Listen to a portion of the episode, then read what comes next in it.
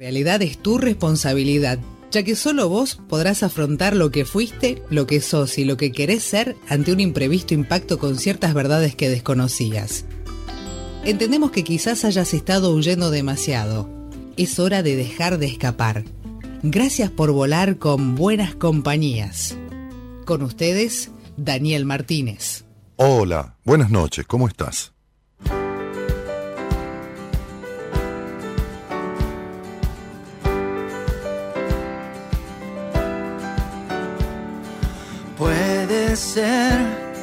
Que todo siga igual o también que empiece a cambiar. Puede el sol brillar entre tantas nubes que suben, vienen y van. Puedes ver tus pies al caminar o también del árbol más allá puedes terminar este cuento y vive. Que esto acaba de empezar, llévate bien contigo, pórtate mal a veces, dale fiesta a tu ombligo. Si quieres es que puedes, llévate bien contigo. La razón nunca entiende, siente lo que te digo. La vida es hoy si quieres la vida es hoy, si quieres.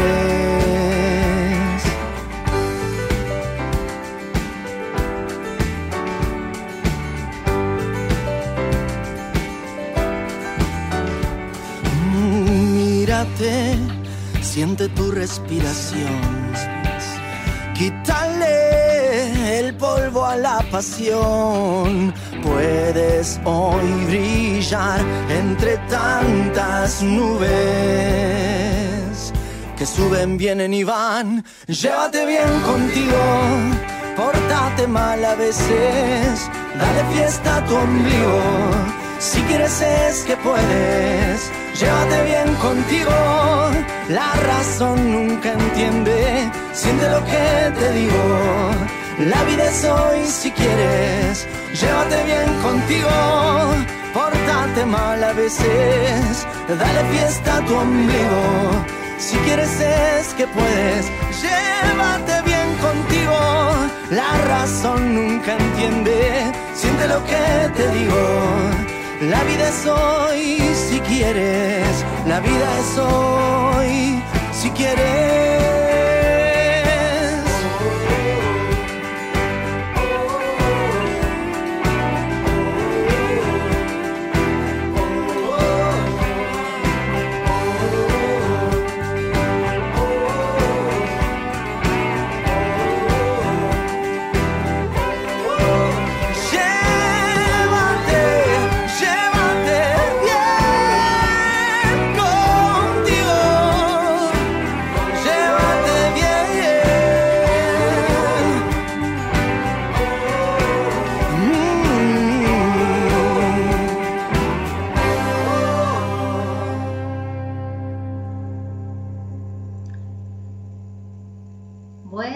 Ya estamos, Gerardo, arranco. Buenas noches, buenas noches América. ¿Cómo andan? ¿Cómo andan todos los oyentes de habla hispana de buenas compañías? ¿Cómo están? ¿Cómo están hoy 8 de diciembre? Ya estamos en 8, ¿no? Sí, 8 de diciembre. Bueno, ay Dios, qué mes movido, qué mes movidito. Hola Nadia, ya vi que me saludaste por, por YouTube, bienvenida. Bueno, a los que se van sumando en YouTube me van contando. Ay, Josecito, justo te iba a saludar. Muy bien ahí mandando mensajitos, muy bien. Ah, claro, Gerardo, hoy es feriado, tenés razón. Hoy se arma el arbolito, otro dato importante. Vamos a arrancar con todos los, ¿cómo se llaman? Los avisos. Ay, ¿cómo se dice, Gerardo? Los avisos. Este, que tiene un nombre. Ya me vas a decir vos. Parroquiales, eso, me salieron los avisos de la iglesia, los avisos de la iglesia, no los parroquiales. Muy bien. Bueno, em, bienvenidos a todos. Para los que no me conocen, Mi nombre es Marcela Fernández, yo soy licenciada en psicología y me especializo en un montón de cosas. Entre todas las cosas que me especialicé y estudié y sigo estudiando porque me encanta, eh, las que más me gustan eh, es psicogenealogía, biodescodificación, árbol genealógico, numerología, reiki, mindfulness y un montón de herramientas que usamos los que somos eh, psicólogos o terapeutas holísticos. Tengo tantas cosas para chusmearles y contarles que no sé si me van a alcanzar eh, las dos horas, que siempre digo que es un montón, pero después me pongo a hablar, hablar, hablar y siento que me falta el tiempo. Así que vamos a ir arrancando de a poco y les iré contando cosas. Hola Carly, ¿cómo va? Bienvenido. Bueno, y mm, estoy re emocionada con, el programa y con el próximo que va a estar ya después de Navidad, me toca, antes de Año Nuevo, así que voy a cerrar el año con ustedes, un placer gigante y enorme. Así que bueno, em, ¿qué les quería contar? Eh, vamos a ir arrancando con el tema voy a leer un poco la publicación que hizo Elo, muy linda, a ver, vamos a ir, la tenía por acá, eh, voy a leer la de Facebook, que me, gustó mucho cómo queda armada, eh, la de Facebook y la de Instagram son iguales, si, si mal no recuerdo, y bueno, la publicación decía lo siguiente, si hay algo de lo que solemos hablar en mis programas, es de, la es de que la enfermedad no surge por sí sola, de repente, como si nada. O de la noche a la mañana. Detrás de ella está la respuesta. Entonces, ¿qué es la enfermedad? ¿Cuál es el mensaje oculto que tiene escondido la enfermedad? ¿Por qué ahora y no antes? Esta pregunta me encanta, porque Vieron que siempre que uno tiene un síntoma o un diagnóstico, dicen, justo ahora me viene a pasar cómo me siento con respecto al síntoma o a la enfermedad. ¿Qué me impide este síntoma o enfermedad? ¿Qué me está diciendo? ¿Cuál es ese mensaje que me, que me transmite y que en general no le prestamos atención? Esta noche te espero en buenas compañías para responder estas preguntas y todas las que vayan surgiendo. Así que hoy vamos a hablar del detrás de escena de la enfermedad. Bienvenida Elo, que te extrañé un montón, está, hoy está con nosotros.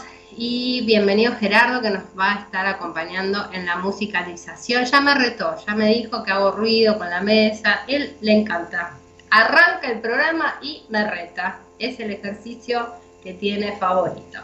Así que bueno, sin tocar la mesa, porque va a, este, retarme Gerardo, vamos a ir arrancando.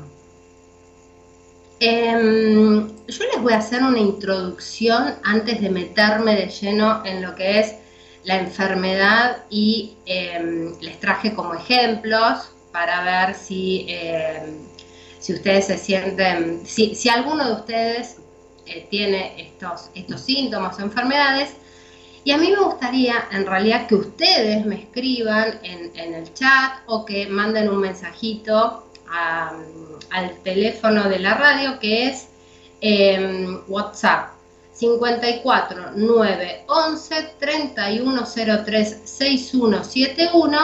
Ahí pueden eh, mandar un mensaje de audio con la consulta que quieran hacer o también pueden em, escribirle a Eloisa para que salgan al aire y puedan preguntar sobre algún síntoma que estén padeciendo o alguna enfermedad.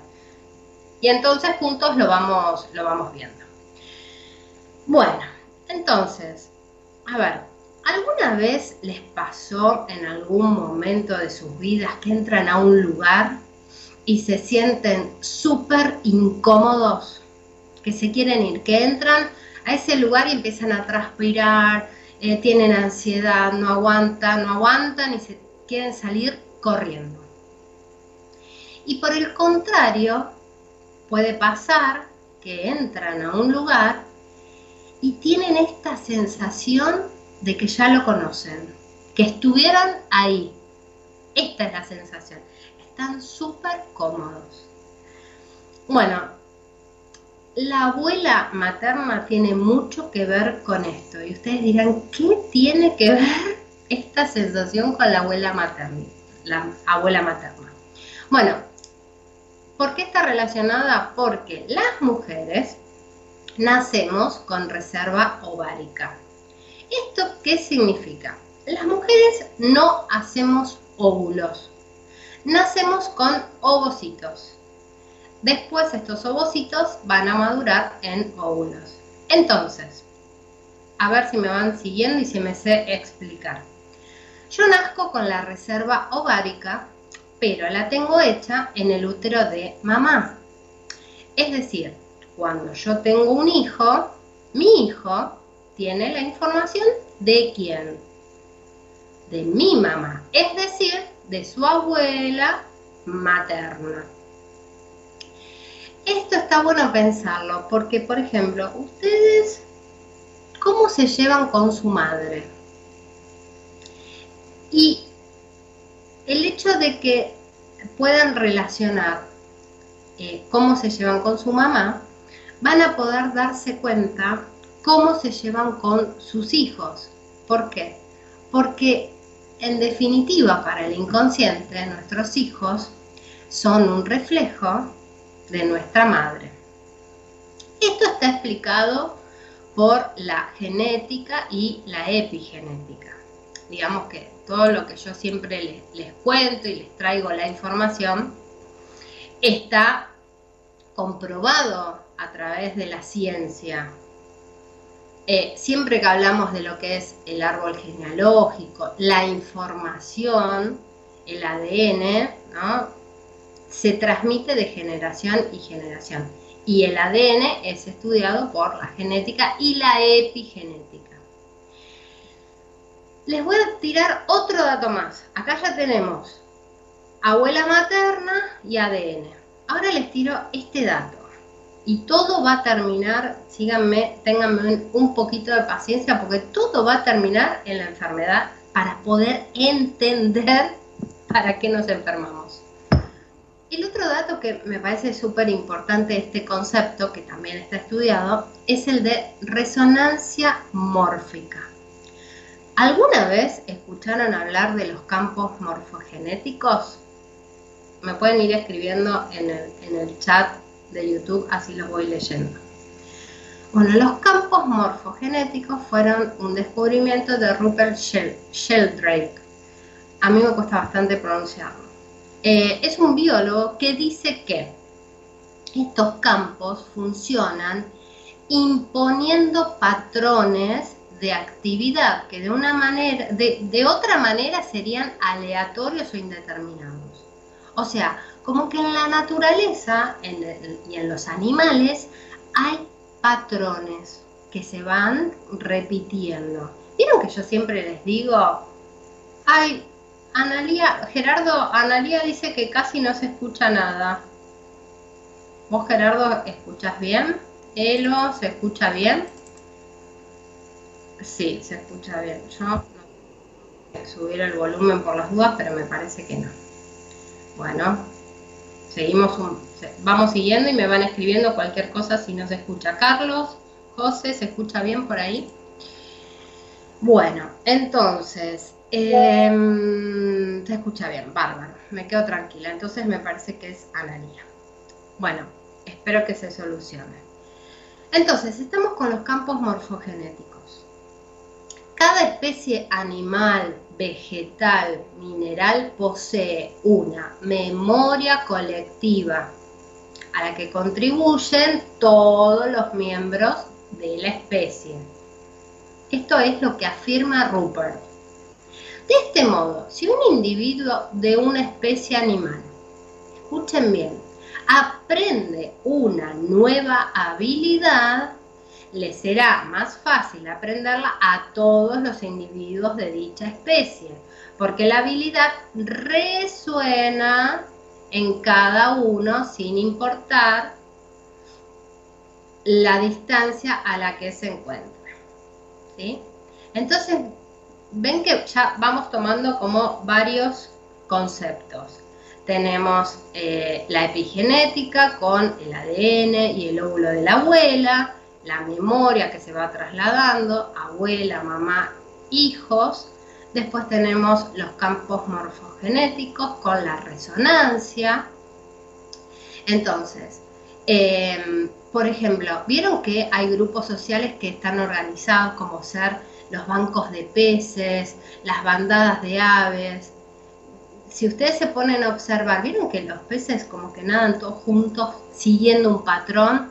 Lo mismo las aves. Bueno, las sociedades humanas también contienen recuerdos que son transmitidos a través de la cultura del grupo y que en ocasiones son comunicados explícitamente por medio de rituales. Por ejemplo, la celebración de la Pascua, la Sagrada Eucaristía, em, la cena de acción de gracias en, Estados Unidos. Em, entonces, a través de todos estos rituales, em, se hace presente en la especie la resonancia con aquellos que han practicado los mismos rituales en el pasado. ¿Sí? ¿Por qué hablo de esto?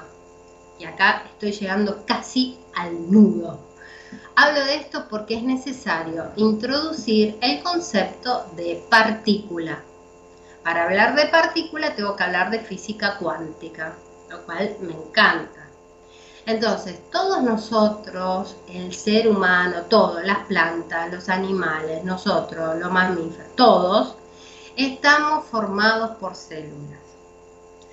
Las células están formadas por átomos. Los átomos están constituidos por partes más pequeñas denominadas partículas subatómicas, que son los protones, neutrones y electrones. ¿Me van siguiendo? Entonces, todos estos conceptos nos ayudan a entender que las partículas llevan y traen información. Y lo interesantísimo de esto es que esto ocurre más allá del tiempo y el espacio.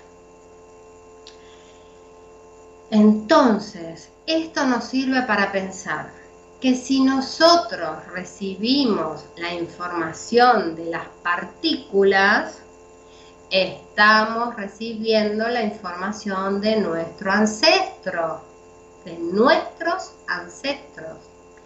Es por este motivo que estamos en resonancia con ellos.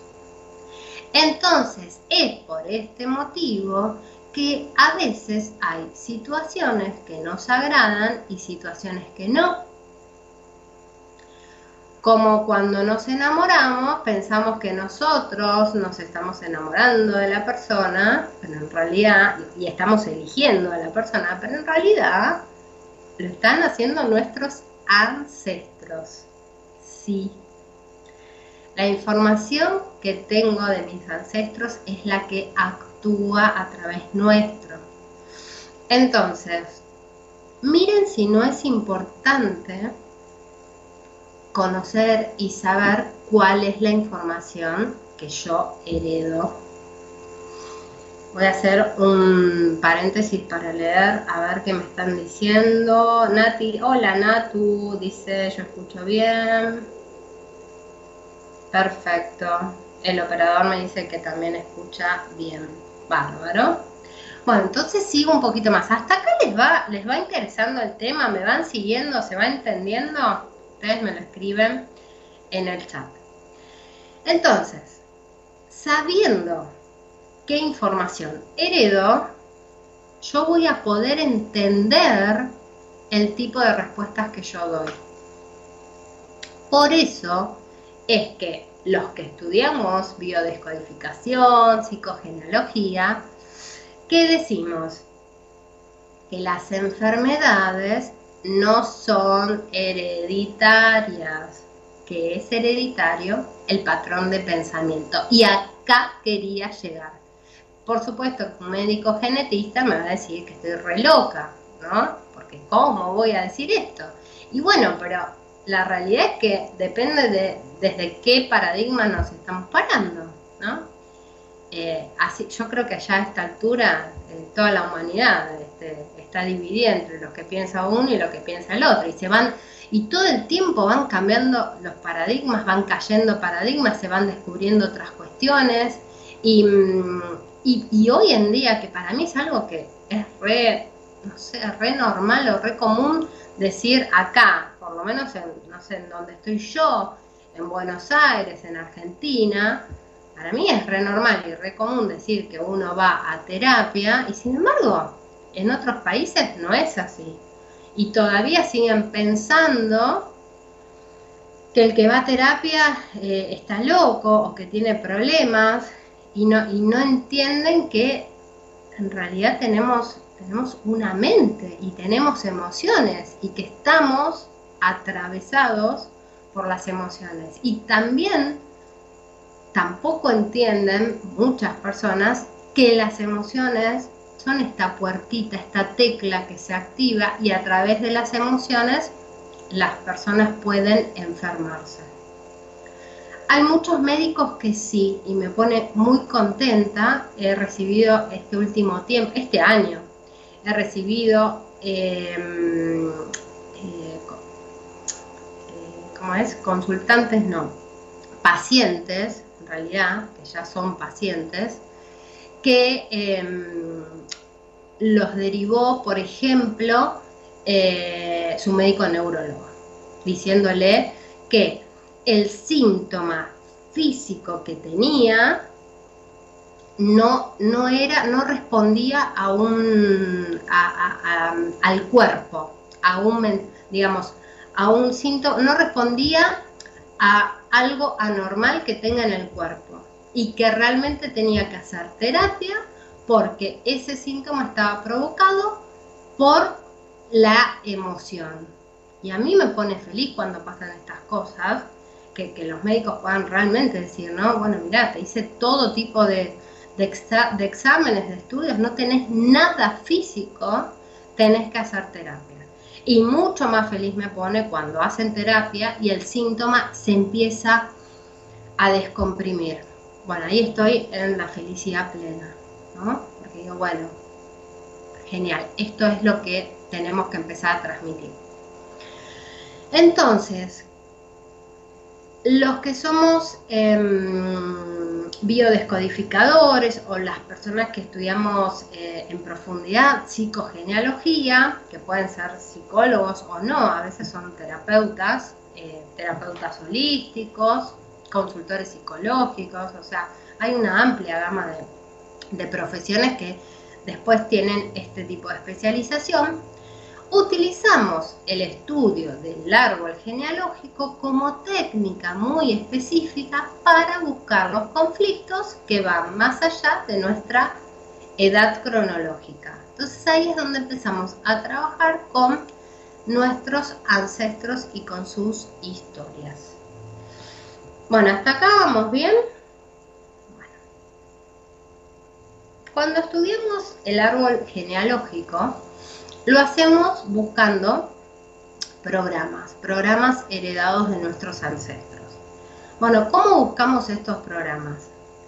En realidad, em, el disparador de la búsqueda de los programas siempre es el conflicto. ¿no? Es decir, una persona acude a terapia, eh, puede ser que tenga algún síntoma en particular, alguna enfermedad, algún diagnóstico o algún problema vincular de relaciones em, o por ejemplo algún tipo de bloqueo, esto, esto es bastante común, ¿no? Personas que llegan a cierta edad y es como que se sienten totalmente bloqueadas, que no pueden avanzar. A mí cuando, cuando se me presentan personas con, estas inquietudes, siempre, siempre voy directo al árbol, porque yo sé que en el árbol voy a encontrar la respuesta. Y a través del árbol lo que hacemos es buscar el sentido, la lógica del árbol. La lógica del árbol, ¿qué es? Bueno, a ver, yo estoy viviendo esto. ¿Y cuál es la lógica de estar viviendo esto? Esta sintomatología en particular. Y acá es donde les, digo que incluye todo, ¿no? Este, relaciones, vínculos, enfermedades, síntomas, todo, absolutamente todo. Y, y siempre encontramos la respuesta en el árbol. ¿Por qué? Porque la información nunca se pierde. En el universo no se pierde nada. De alguna manera todo queda almacenado en una especie de, como podríamos decir, este, memoria colectiva. Jung nos hablaba de los, arquetipos que heredamos de nuestros ancestros, que estos arquetipos son las memorias del inconsciente colectivo. Entonces, toda la información se halla en cada parte y cada uno de nosotros lleva la información del todo. Ahora, dato importante, el inconsciente familiar tiene más fuerza que el inconsciente colectivo. ¿Mm? Entonces, ¿qué pasa? ¿Por qué? ¿Por qué digo esto? Porque es muy importante conocer justamente el inconsciente familiar, que son esas historias. El inconsciente personal, nuestro inconsciente personal, hereda todos los programas familiares de nuestros ancestros. En este estudio del árbol genealógico, decimos que nuestros problemas, enfermedades, situaciones sin sentido que nos ocurren, son herencia directa de nuestro árbol. Y sobre todo, lo que, lo que solemos decir eh, siempre es que eh, lo que más nos marca, digamos, nuestra vida de conflictos es lo no dicho, los silencios, los secretos, em, los errores, los pecados, Como diría una de mis profes, todo lo exagerado es heredado. Entonces ahí donde, donde uno ve la exageración, decir, no será mucho, ahí es donde nos tenemos que meter, porque quizás estamos, se está manifestando una respuesta heredada. Entonces, esto podría llevarnos a la pregunta, ¿qué vida estoy viviendo? ¿Mi vida o la de mis ancestros? yo creo, Gerardo, que es un buen momento para hacer una pausa. ¿Tenemos algún tema por ahí? Los dejo pensando un ratito y me van escribiendo si tienen alguna duda o si quieren preguntar algo. Vamos con el tema, Gerardo. Gerardo no me contesta. ¿Estás por ahí, Gerardo? Ahí viene. Vamos con el tema musical, ¿te parece? Y hacemos una pausa así mientras piensa.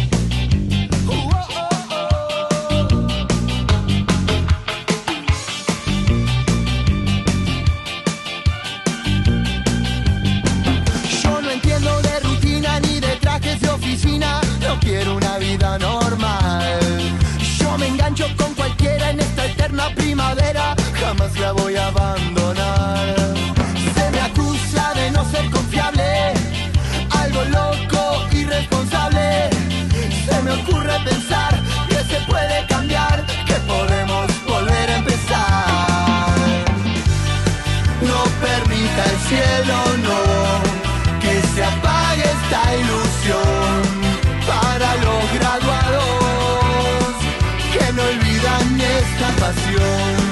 Y si el destino nos cruzó, tal vez sea lo mejor. Y aunque duermo poco, sueño cada noche como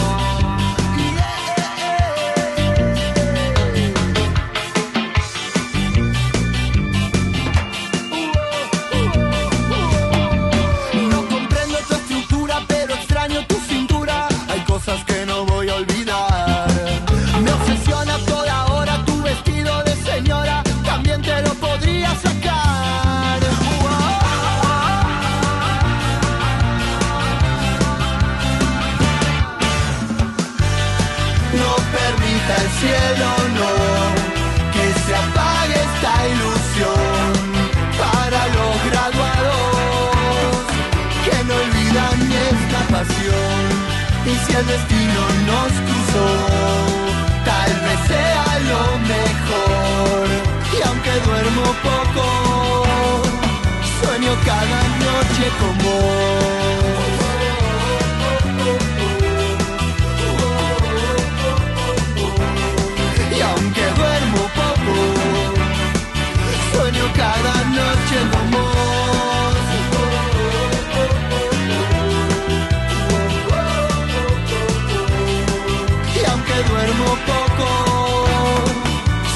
cada noche como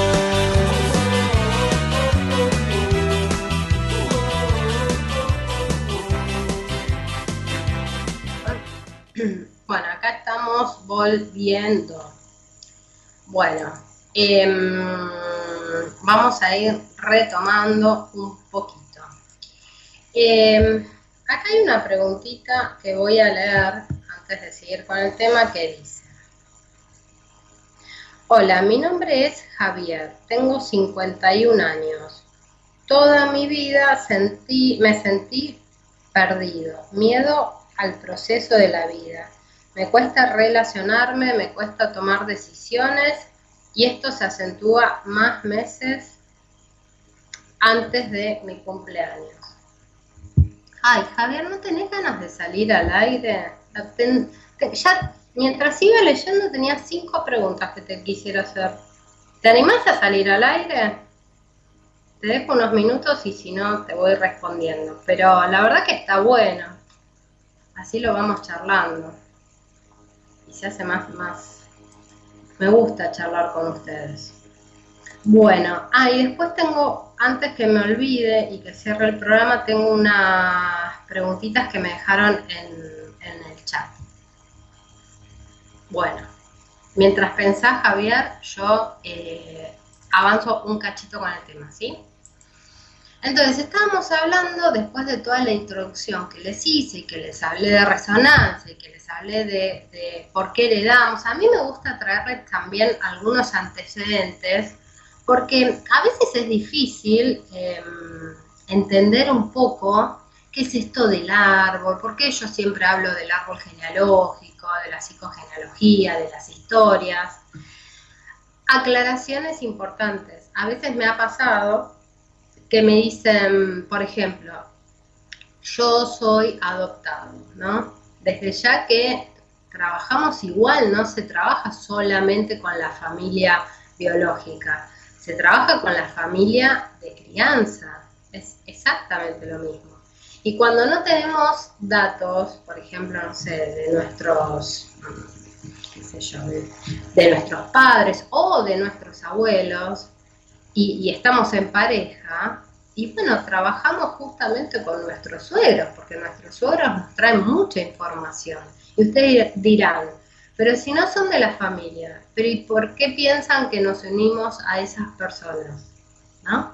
Entonces, un poco la información que les traigo eh, y, de dónde sale todo esto es como, como para poder eh, transmitirles y, que se pueda entender, que no es algo como, que no es, que no es fantasía, ¿no? Que, que es una herramienta y que se trabaja perfectamente y que se puede corroborar científicamente, que eso es lo, mejor de todo, ¿no? Que se, se comprueba en la naturaleza, con, la ciencia.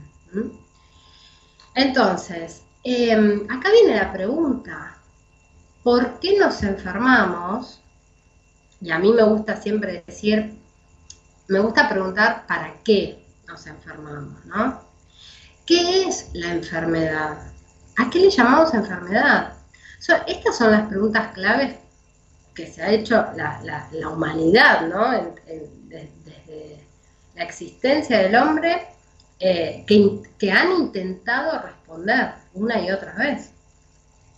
El cuerpo humano es un sistema totalmente complejo y dinámico que está en, constante, em, constantemente trabajando para mantener un equilibrio interno. ¿no? Y ese equilibrio interno se llama homeostasis. Cuando ese equilibrio se rompe, es cuando nos enfermamos. Entonces, el cuerpo, ¿qué pasa? Detecta que hay algo que no está funcionando correctamente. Entonces activa una respuesta inmunológica que tiene como objetivo proteger el organismo de cualquier amenaza externa. ¿Cuál podría ser una amenaza externa? Las bacterias, los virus, las células cancerosas, etc. Esta respuesta inmunológica puede incluir liberación de, sustancias químicas o reclutamiento de células especializadas para combatir la amenaza. Entonces ahí es como, como todo el tiempo el, cuerpo y el sistema inmunológico está trabajando al servicio de, esta, de este equilibrio. Lo que puede pasar a veces es que esta amenaza sea persistente en el tiempo. Entonces, es como que todos los soldaditos que tiene el sistema inmunológico ya se empiezan como a comprometer de alguna manera. Entonces, esta respuesta inmunológica puede volverse crónica, y acá cuando hablamos de cronicidad vamos a empezar a hablar de enfermedades como la artritis, la diabetes, enfermedades cardíacas, artrosis. Bueno, Javier no se anima a salir al aire, así que algunas preguntas que te voy a ir haciendo y si querés me las vas respondiendo. Bueno, vos decís, tenés 51 años y que toda tu vida te sentiste perdido. Bueno, yo, yo, a ver, perdido como, como que no, no, mm, no encontrás el sentido de la vida, pienso. Miedo al proceso de la vida. Cuando a mí me hablan de, a ver, ay, ya casi está Javier, ay, genial, genial, genial, porque yo justo iba a decir esto, ¿no? Eh, buenísimo, gracias Elo por avisarme, ya en cualquier momento sale al aire. Cuando a mí me dice un paciente, voy, a, tomar un poquito de algo para anotar aquí, así tengo a mano. Cuando a mí un paciente me dice, bárbaro, adelante, adelante el llamado. ¿Está Javier por ahí? Ah, hola, sí, eh, buenas, eh, buenas noches. Hola Javier, ¿cómo estás? Buenas noches. Yo tenía un montón de preguntas, viste, para hacerte. Dije, la verdad que era una pena que no salgas al aire. ¿Cómo estás? ¿Bien? Eh, eh, bien, bien, gracias. Muchas gracias. Bueno, me alegro. Bueno, entonces, Javier. Javier, tenés 51 años. ¿Hace mucho que escuchas el programa? Eh, yo lo escucho, sí, no, no, no siempre, sino cuando eh, estás vos y hay otra, a veces hay, hay, hay otra otra psicóloga, bueno, yo yo con los nombres soy soy medio malo. No hay problema, no hay problema, seguramente Alejandra, seguro. Sí, sí, sí, sí, eh, son las personas que más les entiendo. Ay, buenísimo, me alegro mucho. Y Javier, em, ¿de dónde sos? Yo soy de Avellaneda. Avellaneda, perfecto. ¿Y con quién vivís? Eh, solo. Bien. ¿Y, mm, a qué te dedicas? Eh, trabajo en, en seguridad. Perfecto. Bueno. Bueno, entonces vos me decís em, que tenés miedo al proceso de la vida, que te cuesta relacionarte y tomar decisiones. Y que esto se acentúa cuando están eh, los meses cercanos a la fecha de tu cumpleaños, ¿no? Por acá hay un montón de información que vos me estás diciendo. Por ejemplo, ¿vos tenés hermanos? Eh, tengo dos hermanos eh, mayores. Ok, entonces son, son tres en total y vos sos el menor. Sí. Ok, espérame que yo mientras voy haciendo el dibujito. ¿Vos, em, los dos mayores, son varones? No, eh, mi hermana es la... Eh, primero viene mi hermana y después viene mi, mi hermano. Sí, son... son ah, eh, no, mi, hermana es, la mayor mujer y después viene mi, mi, hermano.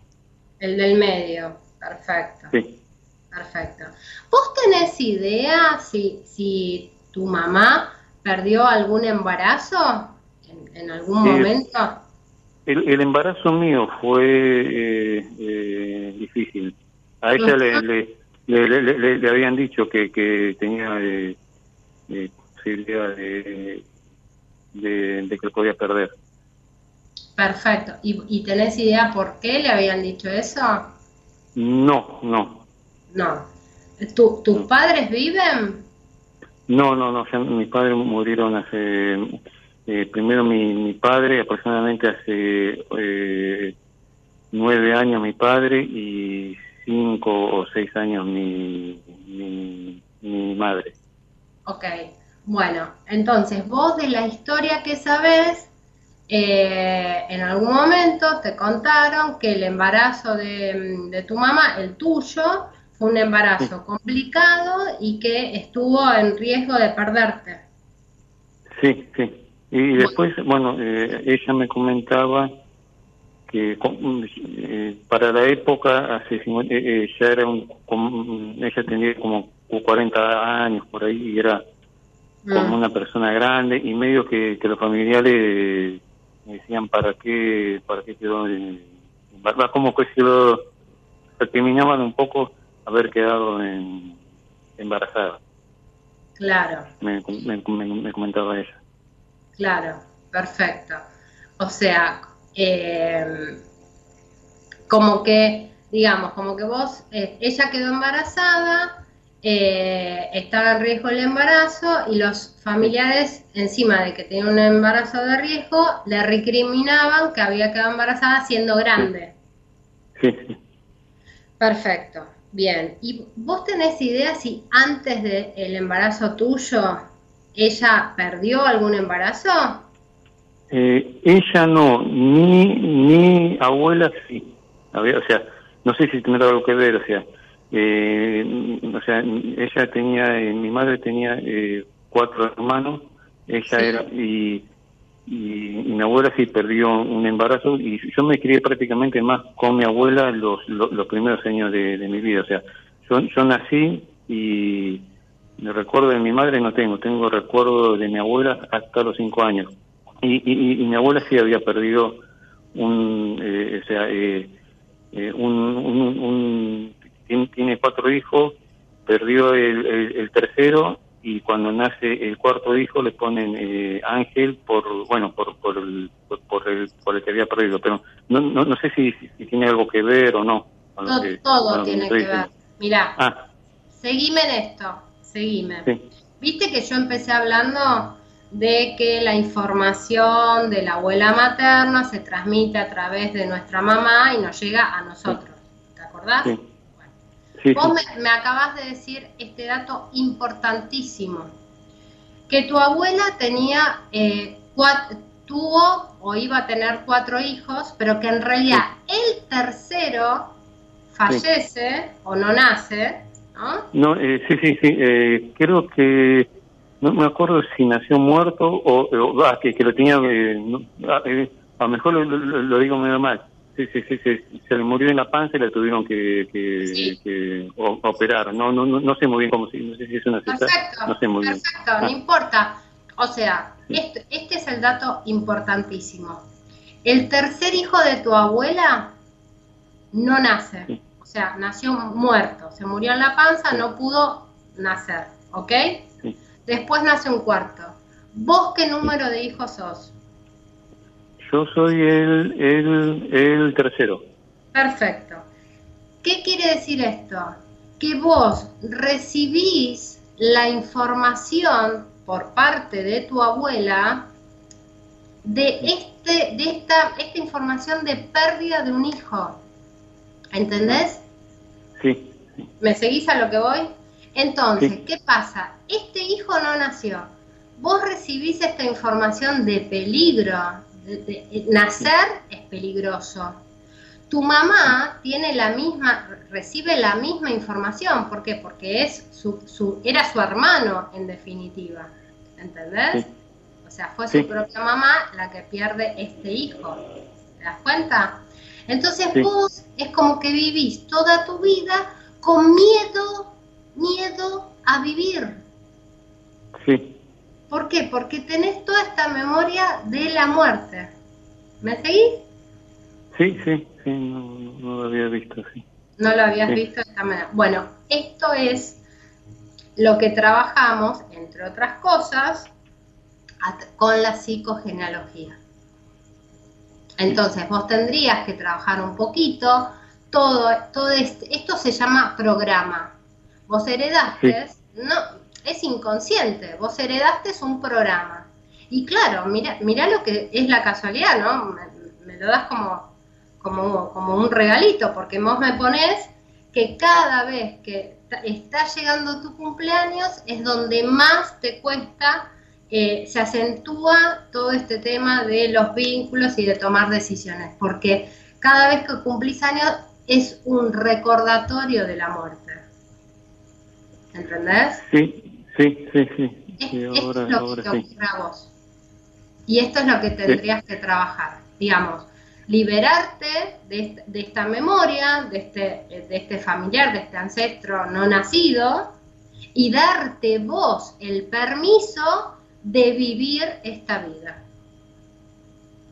Sí. ¿Se entendió? Eso es lo que sí, Sí, sí. Sí, eh, a lo mejor me, me, me, quedo callado porque es un poco fuerte y, estoy procesando todavía todo. Sí, yo te diría que después, eh, mañana o cuando puedas, vuelvas a escuchar el programa, porque la verdad que es clarísimo lo, lo, que te ocurre. Está muy claro entre lo que vos decís y lo que me acabas de contar, que es apenitas algo que te pregunté. Imagínate que, bueno, cuando hacemos una sesión es bastante más profundo. Eh, preguntamos fecha, fecha de nacimiento, fecha de fallecimiento, nombres, un montón de otras cuestiones como para seguir ampliando y entendiendo un poco lo que pasa.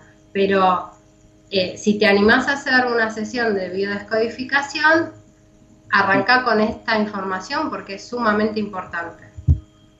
Sí, no, está, claro. Eh, una pregunta, yo no sé si, si la voy a saber eh, eh, formular. Yo fui prácticamente eh, más de, de 25 años a, a, terapia.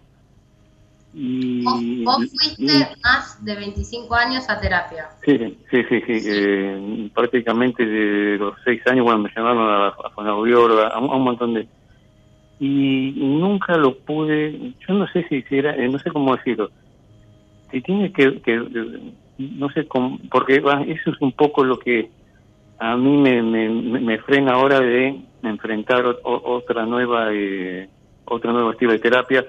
Yo nunca, eh, yo la primera vez que escuché eso así de biodecodificación cuando te, te, te, te, escuché a vos y, y por eso te escucho porque no, no sabía muy bien cómo era eh, eh, cómo era.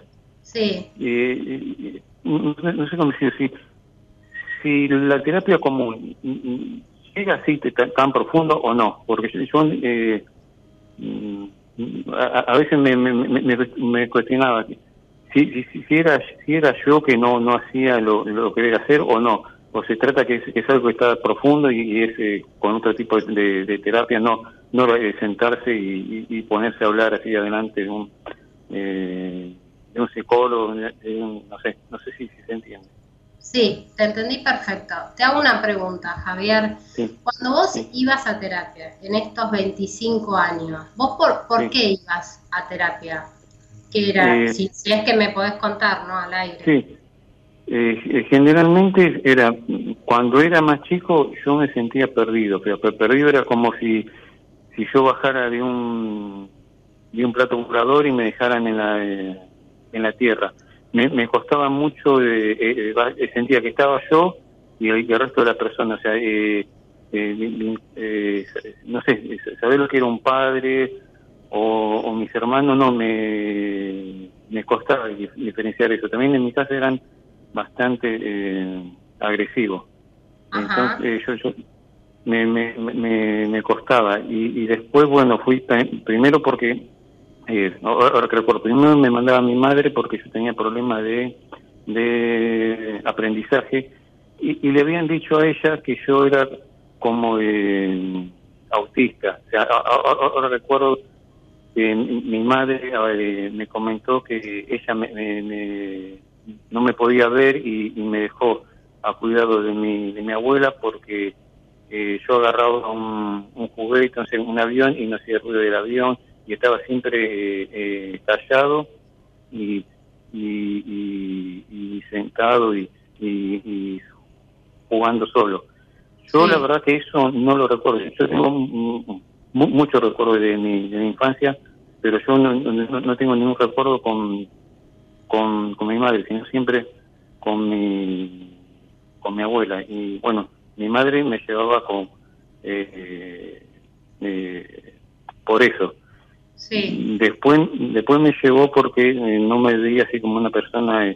ella siempre me, mm, siempre que hablaba con, con, las amigas de mí o, con otras con otros parientes decía bueno que, ella tenía dos hijos sanos y, y, y tenía un un enfermo y eh, refiriéndome, refiriéndose eh, eh, eh, a mí, porque e, e, ella no me debía ser una persona eh, agresiva,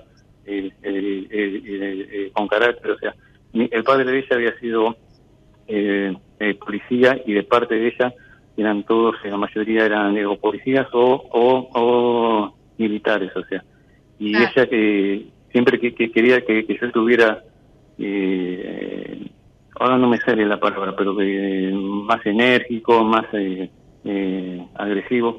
Inclusive también los parientes que eran eh, policía de parte de ella, cuando mi, vieja me quería meter y por suerte vino uno y me dijo, mira Javier, no lo pongas porque, bueno, ese, en ese tiempo era había bastante corrupción policial.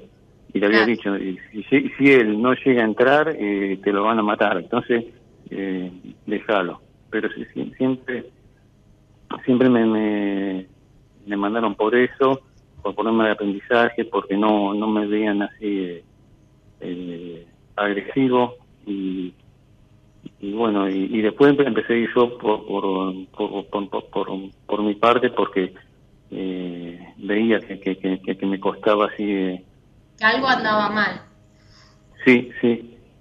Bueno, Pero, yo, te digo, yo te digo mi opinión, ¿no? Yo digo, si vos estuviste yendo 25 años a diferentes, no sé, terapeutas, o no sé si fue el mismo o no, pero vos no encontraste la solución, bueno, quizás hay que buscar otro tipo de terapia, otro tipo de terapeuta. Eh, viste, no sé, de repente te vuelvo a, te digo, yo no soy quizás em, la, psicóloga clásica, porque yo, aparte de estudiar psicología, después me especialicé en otro tipo de herramientas. Entonces vos fíjate que en un... Eso era lo... Eh, eh, eh, disculpa, eso era lo que a mí no no, no me salía para, eso. Quería, quería decir, o sea, yo quise decir que yo fui a muchos psicólogos clásicos y no y si yo creo que si, si, si, sería por eso, bueno, no, bueno, sí, sí, ya, se entendió. Yo te entiendo perfectamente. A ver, yo lo que digo es, convengamos que hace, no sé, hace 20 años por ahí, o 10, no, 10 años sí, pero hace 20 años, no sé, quizás no, no se hablaba tanto de la psicogenealogía o la biodescodificación. Mm, no, yo, yo hace, no sé, 10 años que estoy trabajando con estas herramientas. Yo en la facultad no las estudié, no las, no las, no dictaban materias de, con este, con estas, em, con estos conocimientos. Pero ¿qué pasa? Yo me di cuenta que en la práctica, vos fíjate que en tres preguntas que te hice, rápidamente encontré un programa que vos tenés. Y ahora con todo esto que me contaste, encuentro otros programas, pero bueno, no, no podemos armar una sesión ahora al aire. Entonces, no, no, no, la verdad, yo lo que te diría es que, que busques por ese lado, ¿viste? No sé, consulta conmigo si tenés alguna duda, eh, buscate de, cerca de donde vivís, busca alguna biodescodificadora. Cualquier biodescodificadora que trabaja con el árbol genealógico va a saber trabajar esto si, estudió bien, ¿no? Correctamente. Eh, pero estoy segurísima que cualquiera de mis compañeras que estuvieron conmigo se darían cuenta de, esto que te estoy hablando.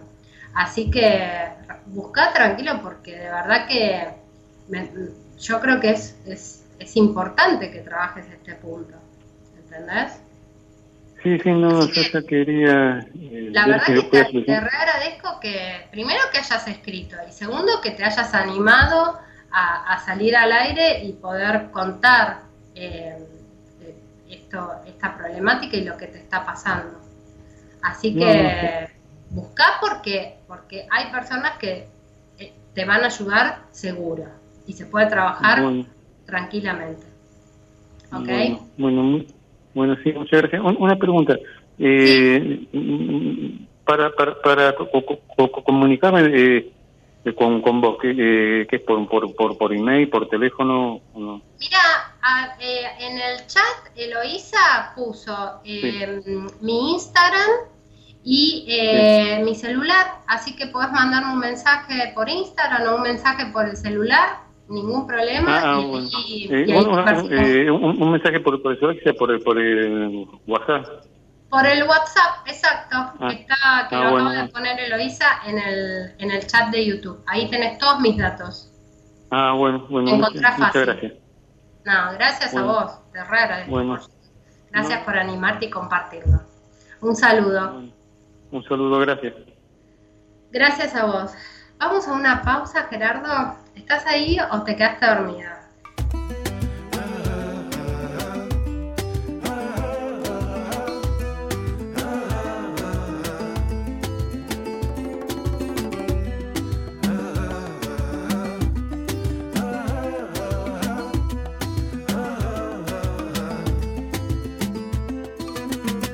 Comiendo pipas de girasol, sentado en un banco del parque la tarde alumbra tu aburrimiento. No era esto lo prometido, niño perdido desde el andamio, todo tu barrio te veneraba. Y ahora sueñas en la cola del paro, con un verano con playas de oro que no verás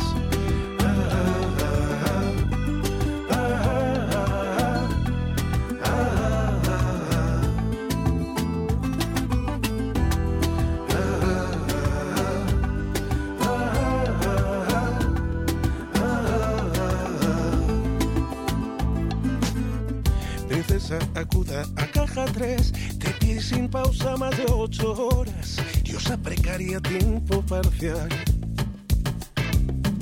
Y no habrá sombra de grey que ayude a aquel querube que espera en casa, tenga su nana de la cebolla.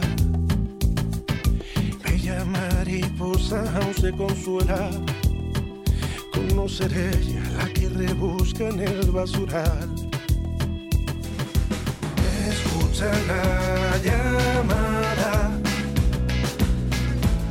Al grito de los cansados, la vida fue un ensayo hasta ahora. Sal a la calle, salta las horas. Brilla en la tarde tu luz y aurora, miedo cambie de bando. Que el precariado se haga visible se olviden de tu alegría. Tristeza si es compartida se vuelve rabia que cambia vidas.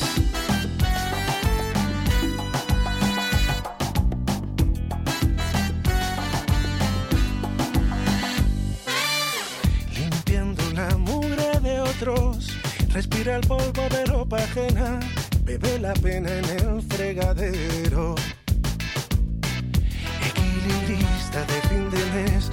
A descoser para los muchachos todos los bajos del pantalón. Y estas navidades no habrá regalos, turrón barato y algo de sidra si se da bien. Eh, eh, eh,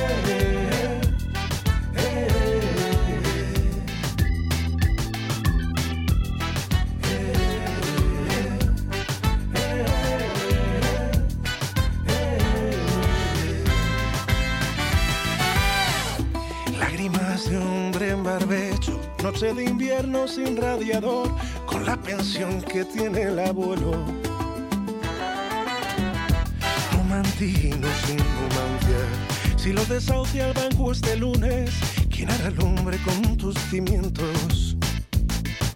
Y al banco de alimentos vas con corbata sobre tu espalda el planeta entero se sostendrá. Escucha la llamada, de los cansados. La vida fue un ensayo hasta ahora. Sal a la calle, salta las horas. Brilla en la tarde tu luz de aurora. El miedo cambie de. Que el precariado se haga visible. Que no se olviden de tu alegría. Que la tristeza si es compartida.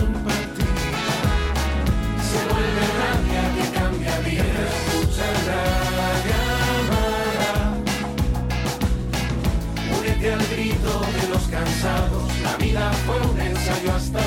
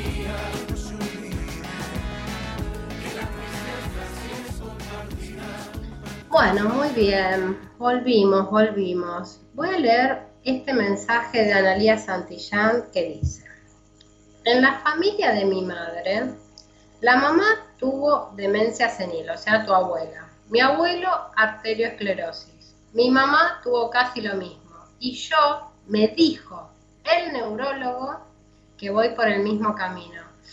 Ana, eh, re macanudo el neurólogo. Yo te diría, mira, si me permitís el atrevimiento, anda cambiando de neurólogo.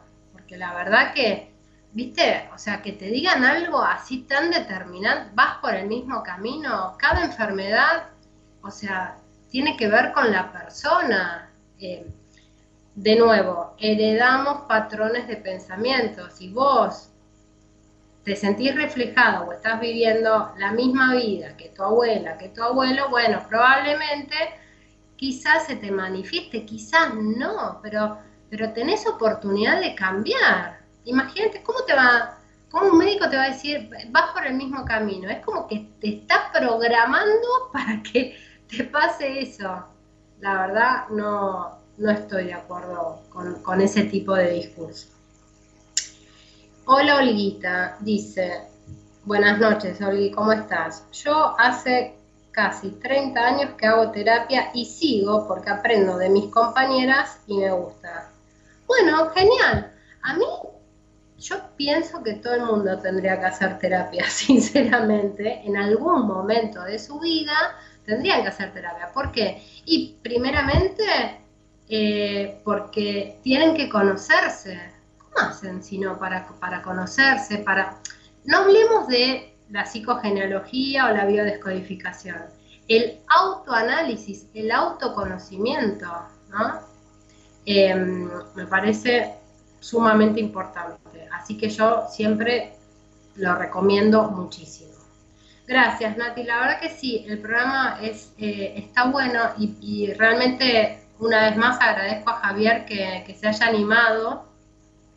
Ven como rápidamente con, eh, bueno, a ver, yo hace muchos años que trabajo en esto, entonces eh, quizás es como que estoy canchera en, las preguntas ¿no? que hago, porque tal vez el que no trabaja con esta herramienta no sé, en el caso de Javier, ni se le ocurre, un psicólogo que va a Javier, si no tiene esta herramienta, ni se le ocurre preguntarle, eh, no sé, si, la mamá tuvo alguna pérdida de, hijos o si la abuela tuvo pérdida de hijos. Y, yo, la verdad, o sea, fueron dos, tres preguntas y salió el programa instantáneamente. Así, así trabajamos con eh, el árbol genealógico. A mí me encanta trabajar con el árbol genealógico, amo trabajar con el árbol, sobre todo cuando, em, cuando aparecen estas cuestiones que, no sé qué me pasa, que no sé por dónde ir, que siempre me pasa lo mismo, o, o que, por ejemplo, están, em, están viviendo, no sé, de determinada manera, medianamente bien y de repente es como que se bloquean. Esto, de repente se bloquean.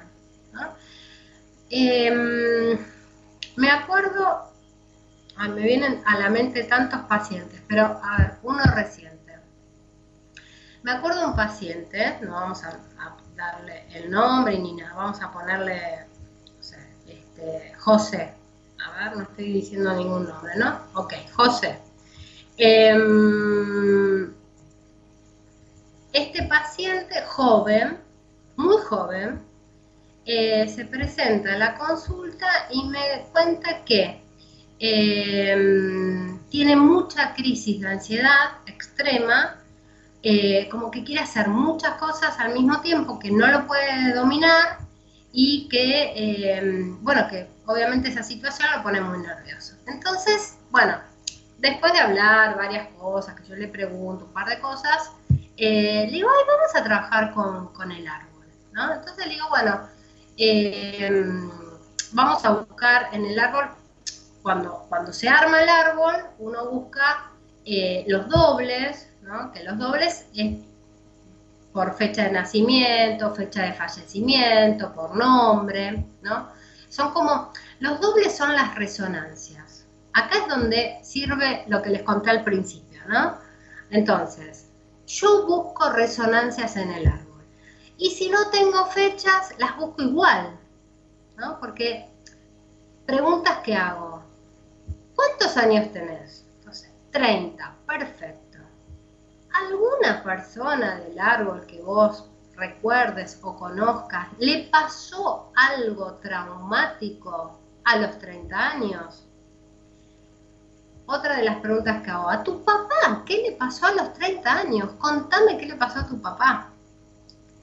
Bueno, la cuestión, este paciente que les cuento, eh, resultó ser que era, estaba en resonancia, o sea, era doble de el tío, que era el hermano, o es, porque no falleció, no, sí, había fallecido, el hermano del papá. Entonces, la cosa es que me, le digo, bueno, contame un poco la historia de tu tío, y me empieza a contar, y en un momento me cuenta que, que lo habían estafado y que después se complicó, se complicó mucho, eh, con su familia, que perdió mucho dinero y, termina muriendo a través de, esta estafa. Y yo le pregunto, ¿no? ¿Te suena conocida esta historia? Y ahí él se queda como un minuto, así como un segundo, no sé, un par de segundos, se queda como quieto, pensando.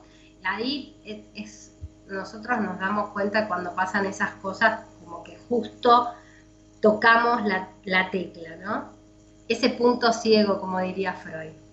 Entonces, eh, me dice, no, me quedé pensando, ahora que vos me decís que son los dobles, que yo ya se lo había explicado antes, eh, me quedé pensando que a mí también me estafaron. Claro, entonces cuando, cuando a él le baja toda esta información, está buenísimo, porque uno empieza a trabajar con eso. Y ahí es donde puede romper el programa.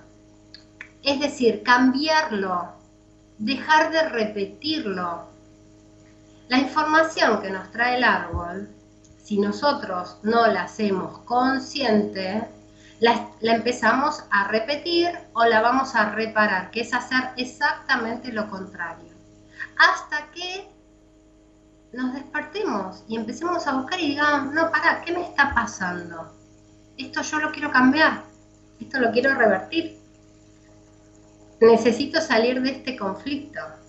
O me apareció esta enfermedad, ¿por qué me aparece ahora esta enfermedad y no me apareció antes? ¿Qué me está diciendo?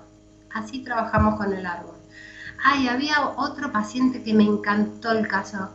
Era Em, también tenía creo que 40, 41 años y hacía, no sé, nueve años que estaba en pareja, pero que no podía tomar la decisión de vivir eh, juntos, o sea, de, convivir. Cada uno vivía en su casa. Entonces, bueno, me cuenta todo un montón de otras cosas más, entonces yo le pregunto, bueno, ¿Vos recordás qué le pasó a tu papá más o menos a la misma edad? Entonces él me cuenta que el padre viajaba mucho, mucho, mucho y que lo veía eh, esporádicamente porque viajaba mucho por el país. Y que a los 41 años, o sea, es increíble, a la misma edad que él tenía, el padre decide em, no viajar más, establecerse como en una, en una ciudad. Entonces, eh, abandona como el trabajo, cambia de trabajo y no viaja nunca más. Entonces yo le digo, ¿y cómo vivió esa situación tu papá? Y él me dice, y la verdad que no lo sé, nunca lo hemos hablado, porque me dice, yo era chiquito, pero me dice, yo no creo que lo haya vivido muy bien, porque eh, a él le gustaba mucho viajar. Entonces, a ver si me siguen. ¿Cuál es el programa? Yo, ¿qué quiere decir? Tu papá a los 40, 40, 41, más o menos la edad que él tenía, echa raíces. Se queda en un lugar fijo, hace raíces, ¿no? Y deja de hacer lo que le gustaba, viajar. Entonces le digo, vos tenés la misma edad de tu papá y estás frente a la disyuntiva de echar raíces o no. Es decir, vos querés echar raíces, pero te da dudas, eh, no, no sabés si hacerlo o no hacerlo, no entendés por qué no sabés. Y yo lo que te digo es, vos no sabés porque entraste en un escenario conocido por tu inconsciente, en donde echar raíces trajo quizás una emoción negativa, tristeza, lo que sea, ¿no? Esta es la información que él hereda de su papá. Entonces está buenísimo, porque yo dije, bueno, primero, habla con tu papá, habla de este tema, preguntale qué sintió, fíjate si te pasa lo mismo, si sentís lo mismo, y trabajemos sobre esto. ¿Ah? Entonces, estas son las cosas que a mí me apasionan de la, la el transgeneracional, o sea, me, me encanta como encontrar esos, descubrir esos programas, encontrar la historia detrás de la historia. Bueno, a ver, eh, Nati dice, cuando le preguntaste por la abuela materna y dijo que había perdido el cuarto embarazo, es como que me sonó una campanita. Perfecto, Nati, vos estás acostumbrada, porque me escuchás, ya estás cansada de escucharme a mí, ya tenés el oído, el oído entrenado. Claro, el tercer embarazo de la abuela de Javier eh, no nació. nace el siguiente, que sería el cuarto, porque el, tercero no nació, se cuenta igual en el árbol genealógico. Javier, al ser el tercero, tiene toda esa memoria de que nacer, digamos, es peligroso. ¿Por qué? Porque se puede morir. Entonces él está viviendo una vida, es como que le está pidiendo permiso a la, vida, ¿no? De estar vivo. Es como, es, esa es la información que él recibe. Entonces tiene que liberarse de eso, de, de ese programa, para decir, bueno, sí, estoy vivo, me merezco estar vivo y quiero vivir, tomar como ese aliento de vida. ¿no? Bueno, ya que estamos respondiendo preguntas, voy a responder una que me habían dejado en la cajita, que ya se las leo, em, que hablaba, un segundo, ah, detrás de la epilepsia, ¿qué significado emocional tiene? Bueno, para hablar de epilepsia hay, hay varias cuestiones, ¿no? La epilepsia a nivel emocional es, es la muerte y resurrección, ¿no? Ahora, desde el punto de vista biológico, ¿se acuerdan que yo en algún que otro programa, igual ahora se los voy a contar de nuevo para que lo refresquen, pero en algún que otro programa yo les estuve hablando del el doctor Hammer y el descubrimiento de las leyes biológicas. Entonces, con este descubrimiento de las leyes biológicas, nosotros qué sabemos de la epilepsia? Que corresponde a la fase de reparación del sistema nervioso. ¿Reparación de qué? De una situación estresante, pero un nivel de estrés extremo. Es decir, la persona vivió una situación de muchísimo estrés. Esto hay que verlo en su historia personal. Y esa situación que vivió la relajó. Es como que dijo, vale, ya está y me relajo, listo. Dejo de pensar en Cuando se relaja, aparece la crisis en fase de reparación. Porque si ustedes recuerdan, yo cuando les cuento de las enfermedades y de a, a nivel biológico y les hablo de Hammer, siempre les digo que las enfermedades tienen dos fases, una fase activa y una fase de reparación. ¿no? Entonces, dependiendo cuál es la hoja embrionaria afectada, nosotros podemos detectar el síntoma, ¿no? Podemos saber si está en fase activa o en fase de reparación. La, la epilepsia, nosotros la llamamos crisis epileptoide, corresponde al pico máximo de la reparación. Es decir, el cuerpo realiza el pico máximo de reparación y justamente soluciona. Esta sería la respuesta. Entra en solución. Em, muchas veces ayuda la terapia a las personas que tienen epilepsia o las personas que tienen auras. Eh, tengo un paciente con este síntoma ayudó muchísimo la terapia. ¿Por qué? Y porque empiezan a poner en palabras justamente lo que no pueden. Empiezan a conectar con la emoción. A veces están como mm, disociados, no, no, pueden, no pueden tomar contacto con la emoción porque quizás vivieron un hecho traumático, muy traumático, que puede ser que haya sido en la infancia, y quedaron congelados. Es como que la mente quedó congelada en, ese, en esa situación. Entonces, bueno, por eso es que ayuda mucho la terapia, cuando empiezan a hablar, a poner en palabras y a conectar con la emoción. Por lo menos esa es la experiencia que yo tengo con mis pacientes. Eh, lo cual me alegra un montón porque me, lo cuentan, me lo van transmitiendo. Eh, a mí en, esta, en diciembre sobre todo me gusta hacer una especie de mm, balance, por así decir, o no tanto el balance del año, pero como cada mm, cierto tiempo me gusta como preguntar, bueno, a ver, ¿cómo llegaste, cómo te sentías cuando llegaste a la terapia? Cómo te estás sintiendo eh, ahora, y, hacia dónde trabajar, ¿no? ¿Qué, falta trabajar? ¿Qué te gustaría? ¿Cuáles fueron los avances? ¿Qué, te está costando más? ¿Por qué? Analía dice, yo tengo epilepsia desde hace 51 años, desde que tengo 7 años. Bueno, lo, lo, que justamente, Ana, ves que parecía que estaba contando tu historia. Lo que habría que ver es qué te pasó a los siete años. ¿Qué situación te pasó a los siete años que quedó encapsulada y que quizás este, hay algo que falta trabajar? Igual yo supongo que ya a la edad que tenés debes estar medicada y no creo que tengas este, ataques de epilepsia ahora, ¿no? Seguramente ya estás medicada, ya estás controlada. Pero bueno, cada vez que tenías esos, eh, esos ataques era eh, estas crisis de, reparación.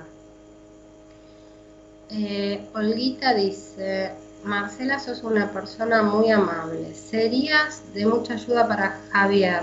Ay, sí, él sufrió abandono, rechazo y humillación para mi humilde opinión. ¿Será posible mejorar para Javier? Claro que sí, claro que sí. Mira, ya, ya con lo que le dije hoy, yo creo que seguro se quedó pensando y algo, algo en su, en su mente se le, se le movió, algo le resonó. Porque si ustedes se dan cuenta, en un momento él dijo, eh, no, me quedé pensando en esto que me dijiste. Claro, es como que quería, cuando una persona dice, me quedé pensando en esto que me dijiste, no es que está, está tratando de acomodar en la mente, yo, yo, hago la, la seña acá, pero no sabemos si la mente está en la cabeza. Imaginemos que la mente está en la cabeza.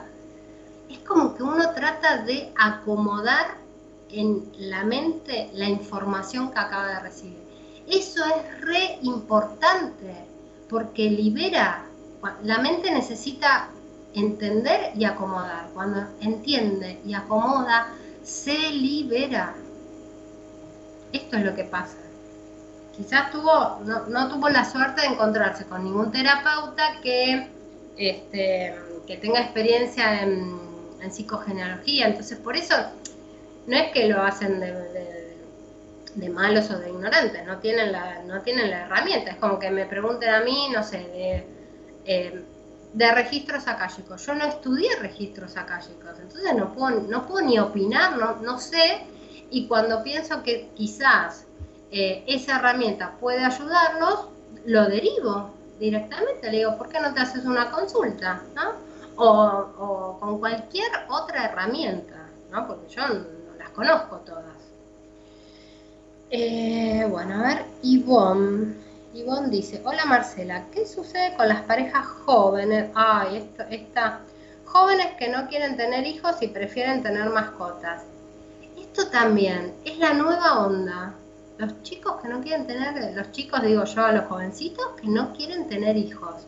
Bueno, em, ¿saben qué pasa? Muchas veces eh, ocurre que, mm, a ver, yo ya soy grande, pero, mm, por ejemplo, en mi época, mi abuela, mi abuela materna, de la cual yo soy doble, tuvo eh, ocho hijos para esas épocas es como que había, como que era normal tener mucha cantidad de hijos, mucha cantidad de hijos, muchos, muchos, muchos.